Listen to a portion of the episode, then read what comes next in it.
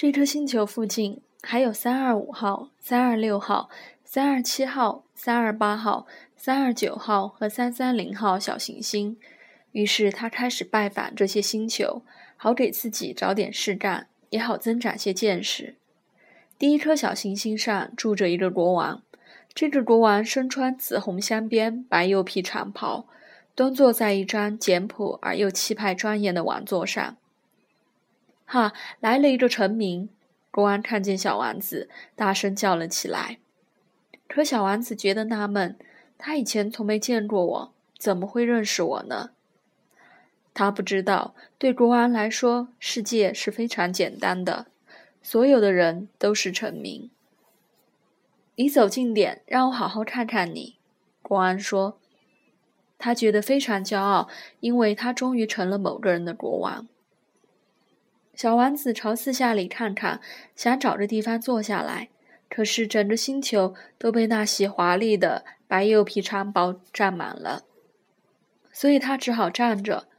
不过，由于他累了，就打了个哈欠。在国王面前打哈欠有违宫廷礼仪，国王对他说：“我禁止你打哈欠。”我没忍住，小王子歉疚地说。我走了好长的路，一直没睡觉。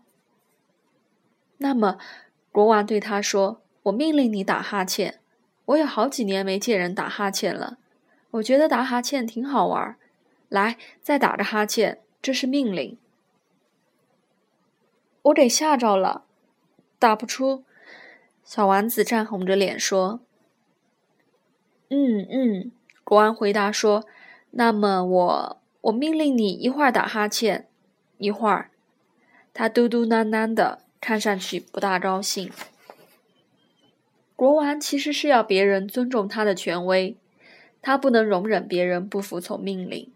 他是个专制的君主，不过因为他很善良，他下的命令都是通情达理的。要是我命令，这番话他说的流畅极了。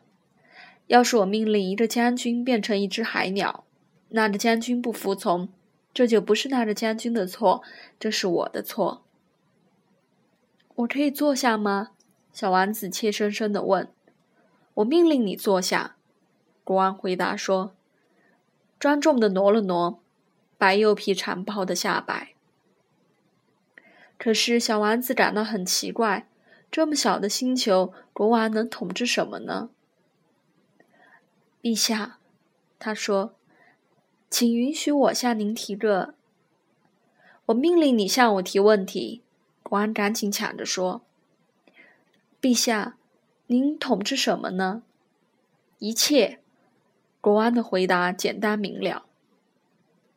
一切。国王小心翼翼地做了个手势，指了指他的行星、其他的行星和所有的星星。全归您统治，小王子问。全归我统治，国王回答说。因为他不仅是一国的专制君主，还是宇宙的君主。那些星星都服从您？当然，国王回答说。我一下命令，他们马上就服从。我不能容忍气律涣散。这样的权利使小王子惊叹不已。他如果拥有这样的权利，那么一天就不是看四十三次，而是七十二次、一百次，甚至两百次日落，连椅子都不用挪一挪。由于想起被他遗弃的小星球，他有点难过，所以就壮着胆子向国王提出一个请求：“我想看一次日落，请您为我命令太阳下山。”要是我命令一个将军像蝴蝶一样从一朵花儿飞到另一朵花儿，或者让他写一部悲剧，或者让他变成一只海鸟，而这个将军拒不执行命令，那是谁？是他还是我的错呢？那是您的错，小王子肯定地说。正是如此，得让每个人去做他能做到的事情。国王接着说。权威首先得建立在合理的基础上。如果你命令你的老百姓都去投海，他们就会造反。我之所以有权让人服从，就是因为我的命令都是合情合理的。那么，我想看的日落呢？小王子想起了这件事，他对自己提过的问题是不会忘记的。你会看到日落的，我会要他下山的。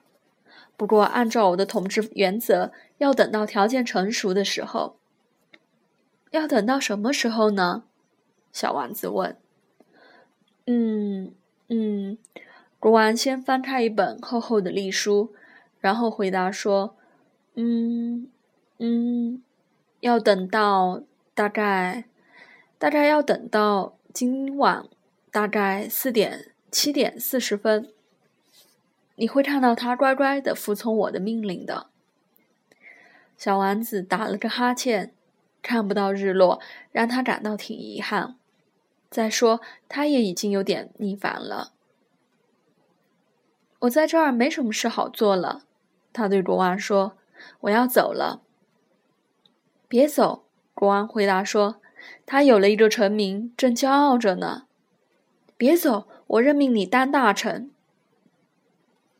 什么大臣？这个司法大臣。可是这儿没有人要审判呀，那可说不定。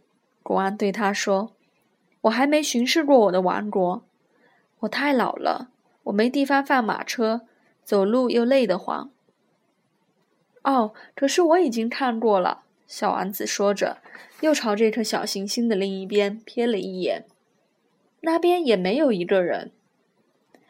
那你就审判你自己。”国王回答他说。这是最难的，审判自己要比审判别人难得多。要是你能审判好自己，你就是个真正的智者。可我，小王子说，我在哪儿都可以自己审判自己，我不必留在这儿呀。嗯，嗯，国王说，我想呢，在我的星球上是有只老耗子，夜里我听见它的声音。你可以审判这只老耗子，你可以不时判他死刑，这样他的生命就取决于你的判决了。不过这只耗子你得悠着点用，每次判决后都得赦免他，因为只有这么一只耗子。可我，小王子回答说：“我不喜欢判死刑，我想我还得走。”不行，国王说。整装待发的小王子不想让老国王难过。陛下如果想让命令立刻得到服从，那就不妨下一道合情合理的命令。比如说，陛下可以命令我在一分钟内离开此地。我觉得条件已经成熟。国王一声不吭，小王子起先有点犹豫，然后叹了口气，就启程了。我任命你当我的大使。”这时，国王赶紧喊道，他的神态威严极了。这些大人真奇怪，小王子在旅途中自言自语地说。